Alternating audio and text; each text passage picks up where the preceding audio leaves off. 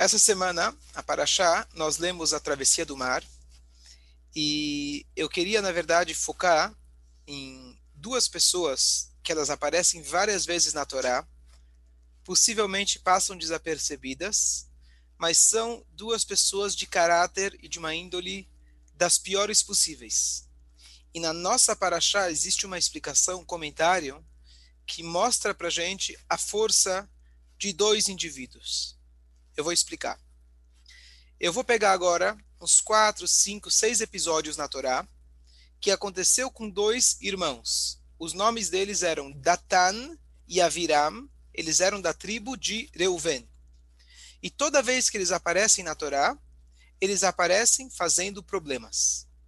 Então eu vou mostrar para vocês os vários problemas que eles fizeram e depois a gente vai ver algo extraordinário, algo que dá para a gente uma, uma, uma ideia de como a gente não pode julgar as pessoas e conseguir enxergar o lado positivo de alguém, mesmo que esse alguém seja o pior possível. Então vamos lá. Eu vou voltar para a primeira paraxá dessa, desse Rumash que a gente vem estudando. Lá no início, Moshe Rabbeinu foi colocado na cestinha, ele foi tirado pela filha do Paró, e ele cresceu dentro do palácio o Midrash traz para gente de que vai Igdal Moshe, Moshe ele cresceu, significa que o Paró colocou ele como encarregado, colocou ele como uma pessoa importante, e ele cresceu dentro do palácio. Diz para a gente a Torá, Moshe era bem num belo dia, ele sai para passear, Vayetze Elechav, e ele saiu em direção aos seus irmãos. Ou seja, ele poderia ter uma vida tranquila, confortável dentro do palácio, e ele foi ver como que estava a escravidão dos Yehudim. Qual é o primeiro episódio que ele vê? Quem lembra? Ele matou o egípcio, os Muito dois bom. brigando lá. Então ele vê um egípcio, ele vê uma vaiar shivri, ele viu uma pessoa batendo num, num judeu.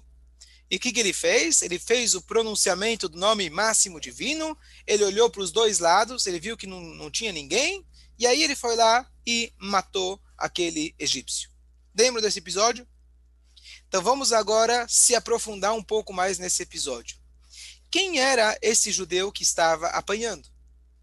Por que será que ele estava apanhando dessa forma tão é, brutal?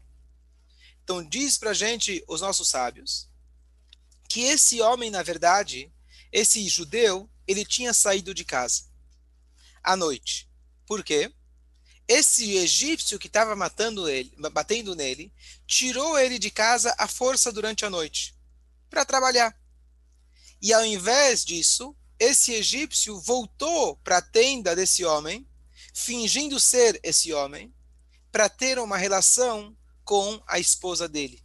O nome dela era Shlomit Bat Divri. E esse egípcio, então, teve uma relação com a mulher desse judeu. Que, aliás, é importante notar que a Torá diz que esse foi o único caso de assimilação ao longo dos 210 anos. Não só assimilação, mas algum relacionamento com algum egípcio foi o único caso que aconteceu. Por isso a Torá faz questão de apontar ele. Então, o que acontece? Quando o judeu voltou para casa, ele percebeu que alguma coisa estava errada. E quando o egípcio percebeu que o judeu tinha percebido o que ele tinha feito, ele então começou a maltratar, maltratar de uma forma brutal esse judeu. Foi nesse momento que Moshe Rabbeinu apareceu, e aí Moshe Rabbeinu foi lá e matou aquele egípcio. Qual é o nome desse judeu? O nome dele era Datan. E ele era da tribo de Reuven. Esse é o primeiro episódio. Agora, quem era essa Shlomit, a esposa dele? Os nossos sábios apontam o dedo para ela, dizendo que ela teve culpa nisso, porque ela era uma mulher que não era recatada. Ela saía, conversava com todo mundo e tinha um comportamento não digno. Isso dizem os nossos sábios. Bom, esse é o episódio. O que acontece? No dia seguinte, Moshe Rabbeinu, ele sai de novo para ver o que está acontecendo com os judeus. E dessa vez, ele vê uma coisa ainda mais trágica do que um, um egípcio batendo no judeu. O que, que ele vê? Os dois judeus brigando. Muito bom. Um judeu levantando a mão para bater no outro. Ele vira e fala: Rachá, seu perverso, lama taquerecha. Por que você está batendo no seu irmão? E o que, que, eles respondem? Haleargeni ataomer? Você está querendo matar a gente? Misam sarve shofet aleino. Quem colocou você como nosso juiz? Você vai querer matar a gente igual que você matou o egípcio no dia de ontem? O que, que significa? Aqueles dois, por algum acaso, eles viram aquilo que Moshe Rabbeinu fez no dia seguinte. Em proteção de um judeu, e eles foram lá e agora estão julgando Moshe, dizendo: quem te colocou para ser o nosso juiz? Ontem você matou o egípcio. Será que hoje você vai querer matar a gente porque nós estamos brigando? Naquele momento, Moshe Rabbeinu, ele vira e fala, ele temeu. Por que, que ele temeu? Um, porque ele viu que ele foi delatado, eles contaram para o Paró. E número dois, ele ficou com medo. Talvez o povo não mereça ser redimido. Porque, olha, um judeu ele é capaz de bater no irmão e ainda ele é capaz de me delatar para o Paró. Foi nesse momento que Moshe Rabbeinu teve que fugir e ele acabou indo para a casa do sogro, Midian, etc. E aqui vem um detalhe super curioso e super trágico. O nome do judeu que o Moshe Rabbeinu protegeu no dia anterior era Datan. Está escrito que no dia anterior, Moshe Rabbeinu olhou para cá e olhou para lá e ele viu que não tinha ninguém. Quem foi que dedurou ele para o Paró? Quem foi que contou para esses dois que Moshe Rabbeinu tinha matado o egípcio? Ninguém. Era eles mesmos. Datan e Aviram, era agora o irmão que apareceu na história, eram eles mesmos. Datan foi o homem que foi protegido por Moshe no dia anterior, e ele mesmo se vira para o Moshe e fala: Quem te colocou como juiz? Ontem eu salvei tua vida. Ontem eu matei o teu agressor. E hoje você foi lá não só que não agradeceu, você foi lá e delatou o meu nome, que eu fui assassino para o Paró. E ainda agora você está me acusando e falando que eu estou querendo me meter aonde eu não fui chamado. Que pessoa, que índole que ele tinha. O homem que te protegeu, não somente você não agradeceu, você foi super mal agradecido, você ainda delatou ele para o pior Stalin ou Hitler da época. Esse era o segundo episódio desses dois irmãos. A história continua. O povo sai do Egito, um ano depois, tem as pragas e etc. Não, mais um, desculpa, mais um episódio. Deus manda Moshe para ir ao farol. Isso já depois, Moshe fugiu para Midian, ficou lá por muito tempo. Ele depois vê a sarça ardente, Deus convence ele, manda ele até o Paró e ele vai até o Paró. No primeiro encontro que Paró tem com Moshe e Aaron, depois desse encontro, o Paró ele fala: Que história é essa que estão pedindo para ir embora? Vocês estão dando muito mole. Eu agora vou exigir que vocês mantenham as cotas e eu não vou providenciar a matéria-prima. Quando Moshe Rabbeinu está saindo do Egito, de repente o povo vem reclamar. Peraí, você veio para cá salvar a gente, você disse que Deus veio redimir a gente, olha o que aconteceu. Não somente que vocês não salvaram, agora vocês fizeram com que Paró piorou muito a nossa situação. Diz o Midrash, quem foram esses que tiveram a coragem de enfrentar o Moshe Rabbeinu? foi, de novo, esses dois irmãos, Datan e Aviram. A história continua. O Moshe Rabbeinu faz todas as pragas com Deus e etc. Deus faz as dez pragas com Paró e eles saem de lá. Ok? Eles estão agora, eles estão agora, é, atravessaram o mar e Deus ele dá para eles um dos maiores milagres da nossa história, o maná, aquela comida milagrosa que alimentou eles 40 anos no deserto. Diariamente ela caía de manhã. E Moshe Rabbeinu ele fala, pessoal, a lei que Deus me passou é que você só pode comer o man de hoje. Você está proibido de guardar o man para o dia seguinte. A não ser Na sexta-feira que você tem uma porção dupla, porque no sábado não vai cair. O que acontece? A Torá conta pra gente que teve um grupo, duas pessoas que fizeram questão de guardar o maná de um dia para o outro contra a ordem divina. Quem foram eles? Esses mesmos dois irmãos. Mais um episódio. E aqui vai terminar a carreira deles. Passa um tempo. Não, tem mais dois. Quando o povo manda os espiões para dentro de Israel, e os espiões voltam e falam: Nós não vamos conseguir. Quem são aqueles que vão lá e enfrentam Moshe Rabbeinu? Datan e Aviram. Dizendo que Deus não vai conseguir, Deus nos livre, enfrentar, não vai conseguir conquistar Eretz Israel. E por último, um dos episódios mais trágicos que nós temos nessa no livro, no, no, na, na, passagem do povo no deserto, é o episódio de Korah. Korah era o sobrinho, o primo de Moshe, que ele queria se tornar o rei, o, rei, o líder. Ele era da tribo de Levi. Ele queria se tornar Cohen Gadol, ele queria ser Moshe, ele queria ser líder. Mas tivemos também duas pessoas que se meteram aonde não foram chamadas. Era Datan e Aviram. Eles se meteram e também foram contra Moshe Rabbeinu. Moshe Rabbeinu, ele fala, por favor, gente, vamos fazer as pazes. Por favor, é, vamos... O Moshe Rabbeinu foi até eles. Vamos se acalmar, vamos... E eles não aceitaram.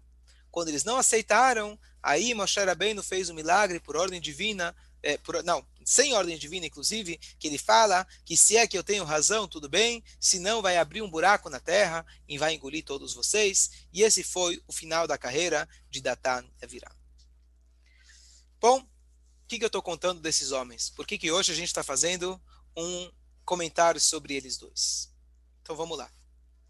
Primeiro, tem o que eu vou dizer agora na verdade, é baseado numa grande discussão entre os comentaristas. Os comentaristas, de forma geral, criticam esses dois indivíduos. Claro, o tempo todo fazendo problemas. O tempo todo reclamando e confrontando Moshe Rabbeinu. O cara foi mal agradecido. Ele foi capaz de delatar o Moshe Rabbeinu para o Paró.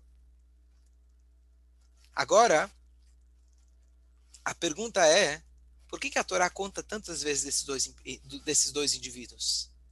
Por que será mais ainda que na história de Korah o povo deu ouvido a dois bagunceiros?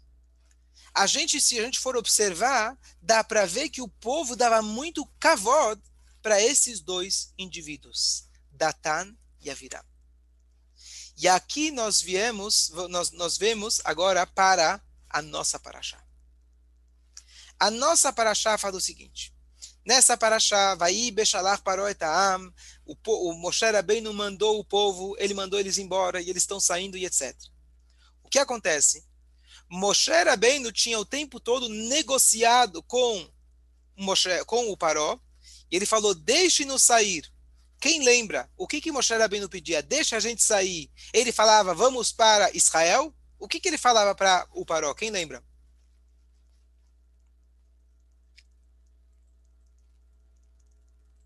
Que ele ia para poder fazer as coisas que, que, eles precisavam fazer os negócios para o Deus deles. Perfeito, sacrifício. Muito bom. Sacrifício. Então deixa a gente sair por três dias. Em nenhum momento Moshe Rabbeinu falou, deixe-nos embora para sempre.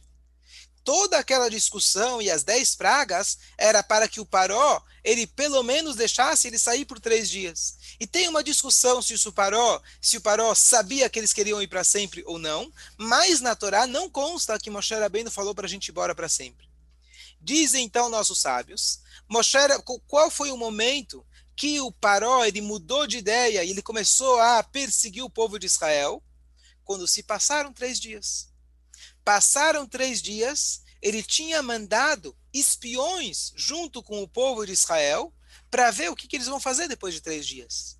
Quando passaram três dias eles não voltaram, esses espiões correram para o Paró e falaram: Olha, o teu povo está fugindo.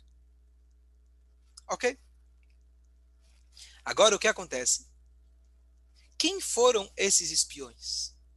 Então, a gente vai supor que eram egípcios que se infiltraram dentro do povo.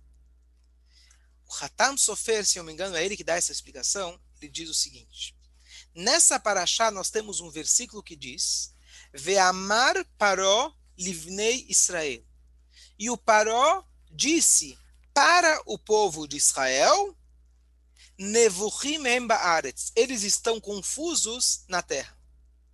De novo, Paró está falando para o povo de Israel, depois que já tinham ido embora, que Israel está confuso. Espera aí. Como que ele falou para o povo de Israel se o povo de Israel não estava mais lá? Então, a explicação clássica que Urashi traz não é que ele falou para o povo de Israel, ele falou a respeito do povo de Israel que eles estavam perdidos no deserto. Mas diz esse comentário, ele fala que não. Literalmente, o Paró disse isso para o povo de Israel. Quem era o povo de Israel? Livnei, filhos, Datan e Aviram. Eles dois, aqueles bagunceiros que deduraram Paró, deduraram Moshe para o Paró e fizeram tantos e tantos episódios contra Moshe, eles foram capazes de fazer a maior traição contra o seu próprio povo.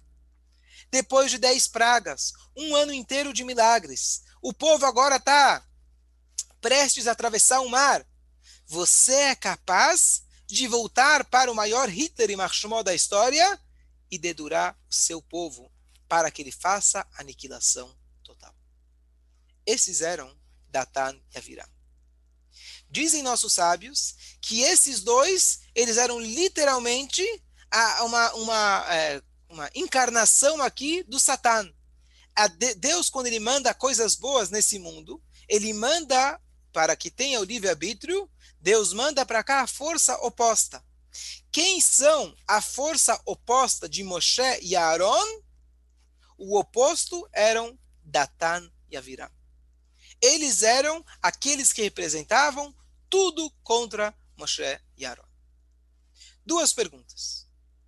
E perguntas muito importantes. Fala, eh, Mordecai, tem uma dúvida? Um ponto importante que você falou de que isso infelizmente se repetiu ao longo das gerações. A única diferença que eu digo é o seguinte: aqui estamos falando do povo que testemunhou com seus próprios olhos os dez milagres, as dez pragas, viram Deus tirando eles com o braço forte do Egito, e mais ainda, eles tinham Moshe e Arão na frente deles. Então, a audácia deles, a cara de pau deles tinha que ser muito maior do que, infelizmente, ao longo da história, que eram pessoas que, infelizmente, possivelmente já cresceram assimiladas, já, é, já, já cresceram provavelmente sem uma educação sobre o valor do nosso povo e etc. Então, eu acho que tem uma diferença muito grande nesse aspecto, sem querer é, é, justificar ninguém, porque realmente é uma coisa muito trágica, mas eles foram os pioneiros nesse assunto. Então, agora duas perguntas. Logo no início da nossa paraxá, a paraxá diz para a gente, Vahamushim alu bnei Israel me'eretz Mitzrayim. Hamushim significa, o nosso povo saiu armado de, do Egito. Dizem os nossos comentaristas, Hamushim também vem da palavra Hamesh, Homesh, cinco. Um, cinco avos, um quinto do povo foi o que saiu do Egito. Quatro quintos do povo morreram na praga da escuridão. Não sei se vocês estão lembrados disso. É, aparece, aparece de passando na Torá, mas por que isso? Aqueles que negaram a saída do Egito, aqueles que não acreditaram e não quiseram sair do Egito, na praga da escuridão, da escuridão, aproveitando que os egípcios eles estavam é, não estavam enxergando, então Deus ele foi lá e matou quatro quintos de todo o seu povo, porque eles não queriam sair do Egito. Já tinham ouvido falar isso, imagino. Agora pergunto a vocês: será que esses dois não deveriam ter morrido na praga da escuridão? Se eles foram capazes de dedurar o próprio Moshe Rabbeinu, que seria o redentor deles, eles confrontaram Moshe Rabbeinu dizendo que ele não estava ajudando nada, por que, que eles não morreram na morte da, na, na, praga da escuridão? E como que eu sei que eles não morreram? Porque muitos anos depois eles aparecem na história de Korah, eles aparecem quando cai o maná. Por que, que eles não morreram lá atrás? Pergunta número um. Pergunta número dois. se é que eles eram os espiões que voltaram para o Egito para dedurar o nosso povo e dizer que a gente não iria voltar. E aí foi quando o Paró endureceu o coração dele. Então o que acontece? Esses dois estavam com o nosso povo, abandonaram o nosso povo, voltaram para o Egito. Então o que acontece? A gente sabe que quando o nosso povo ele foi avançando dentro do mar, Deus ele fez, na verdade, uma nuvem que ela, antes deles entrarem no mar, tinha uma nuvem que separava os dois, povos, os dois povos. Significa que esses dois ficaram com o povo qual? Egípcio. Quando os egípcios passaram, eles não atravessaram o mar, eles se afogaram no mar. Espera aí. Número um, por que, eles não morreram da praga da escuridão, da escuridão? E se Deus quis poupar eles por qualquer motivo, por que será? Como será que eles chegaram do outro lado do mar? porque eles não atravessaram com o povo, eles tinham abandonado o povo e foram para o lado do Paró. O Paró, com toda a turma, se afogaram. Então, como que eles atravessaram para o outro lado? Deu para captar a pergunta? Novamente, se eles eram tão perversos, por que, que eles não morreram antes da saída do Egito? E se eles foram para trás e se juntaram à turma do Paró, como que eles chegaram e atravessaram o mar? Como que eles se juntaram novamente com o nosso povo? Essa é a pergunta. E aqui nós vamos entrar num conceito muito, muito, muito curioso, que aqui é a grande novidade. Deixa eu só. Ok. Então aqui tem uma grande novidade. Lembram que eu disse que quando o Moshe Rabbeinu, ele saiu do Paró, o Paró ele tinha piorado a situação para o nosso povo. Esses dois vieram reclamar. E eles falaram: "Olha, vocês pioraram nossa situação". Esses dois, por que eles vieram reclamar? Então aqui vem uma coisa interessante. Não sei se vocês lembram que os capatazes do nosso povo, eles foram considerados grandes tzadikim, grandes justos. Por quê? Porque quando Paró colocou judeus para que batessem em judeus, forçassem judeus a trabalhar, ele colocou quem como guarda, como policial? Os próprios judeus. E esses shotrim, esses, esses policiais judeus, eles preferiam apanhar do que bater num outro judeu.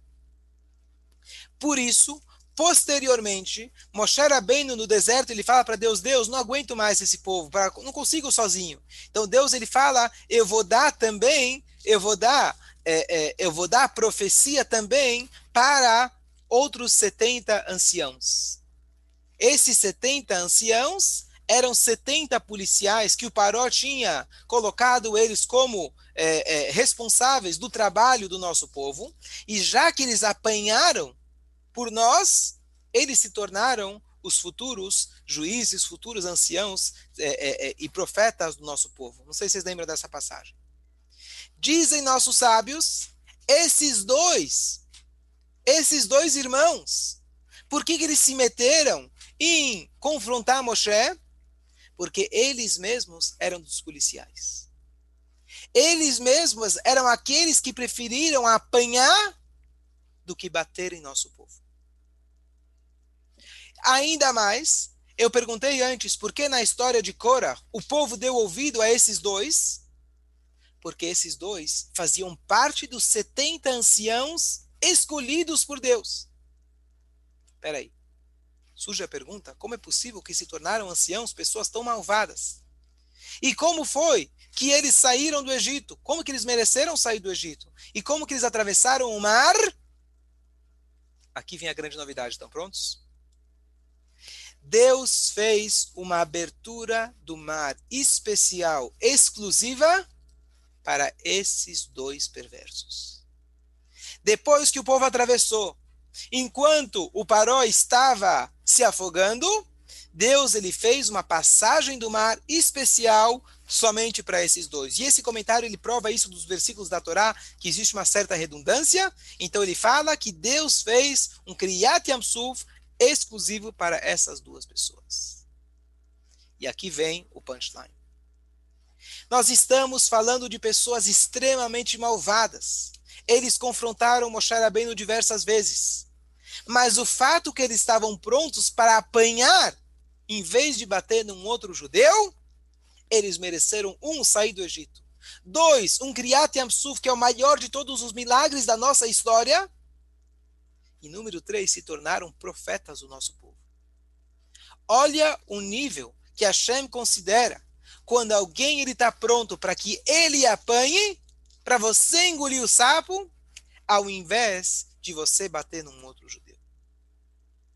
E quando eu escutei esse shiur, isso aqui o Rabino estava falando, quando você passar em Israel, você entrar num ônibus ou num trem, e você vê alguém vestido de verde, com uma arma nas costas, escrito Tzvah Haganah Israel, você tem que abraçar ele, pré-coronavírus, beijar ele e falar muito obrigado.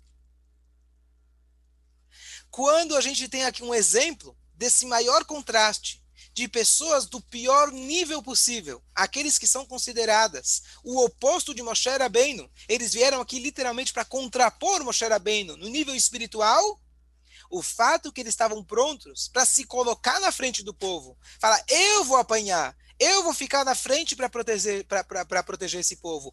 Eu vou para frente de batalha. Eu vou ficar na porta da sinagoga quando o meu povo está dentro lá rezando. Eu vou ficar no sol e eu vou colocar o meu corpo a arrisca, a, a, a, desculpa, arriscar o meu corpo. Então, essa, essas pessoas são verdadeiras pessoas que merecem um agradecimento tão grande que Deus fez deles, para eles, o maior milagre, que foi a abertura do mar, exclusiva só para eles, e ainda se tornaram profetas. Morreram no final, porque eles tinham muito pecado para pagar, mas eles tinham um mérito.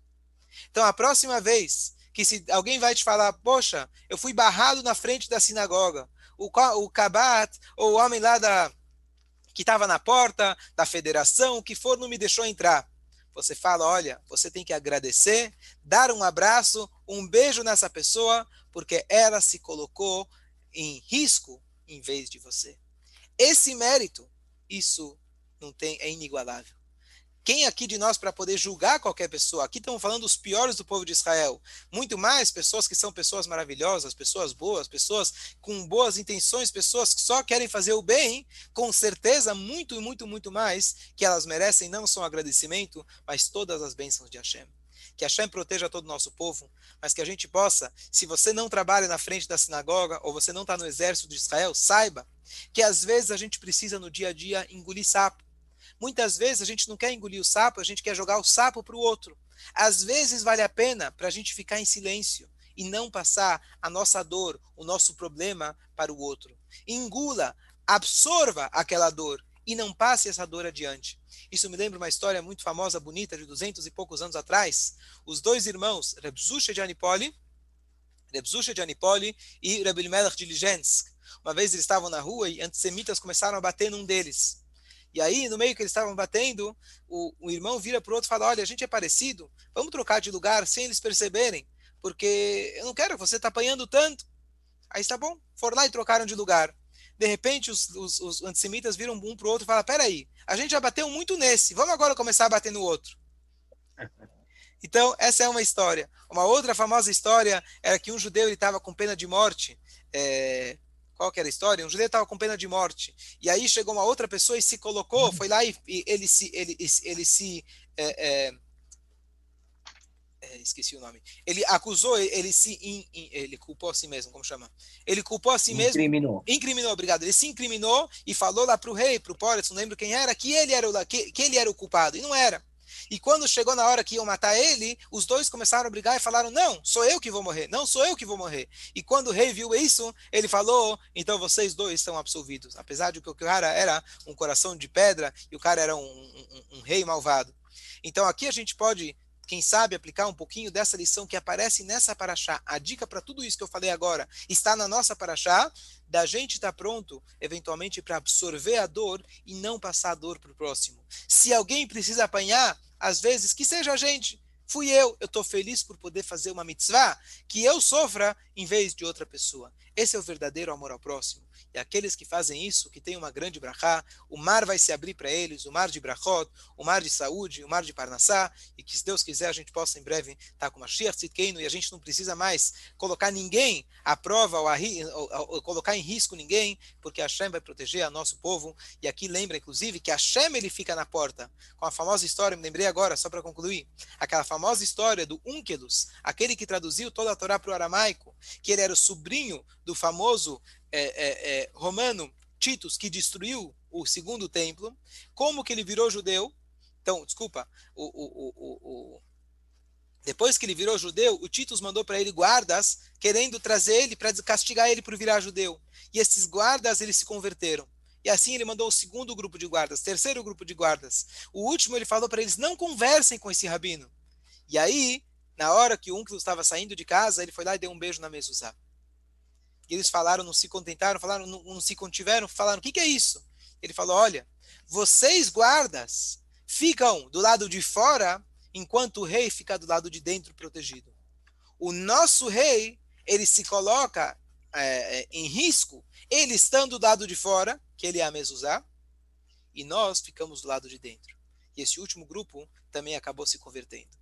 Então o que acontece? Hashem ele fica na nossa frente e a gente tem que aprender dele, da gente ser aquele que está pronto, entre aspas, para apanhar em vez de que outro apanhe por nós. Esperamos que ninguém precise apanhar, mas aqui tem uma lição fantástica para o nosso dia a dia. Shabbat, Shalom a todos. Shabbat.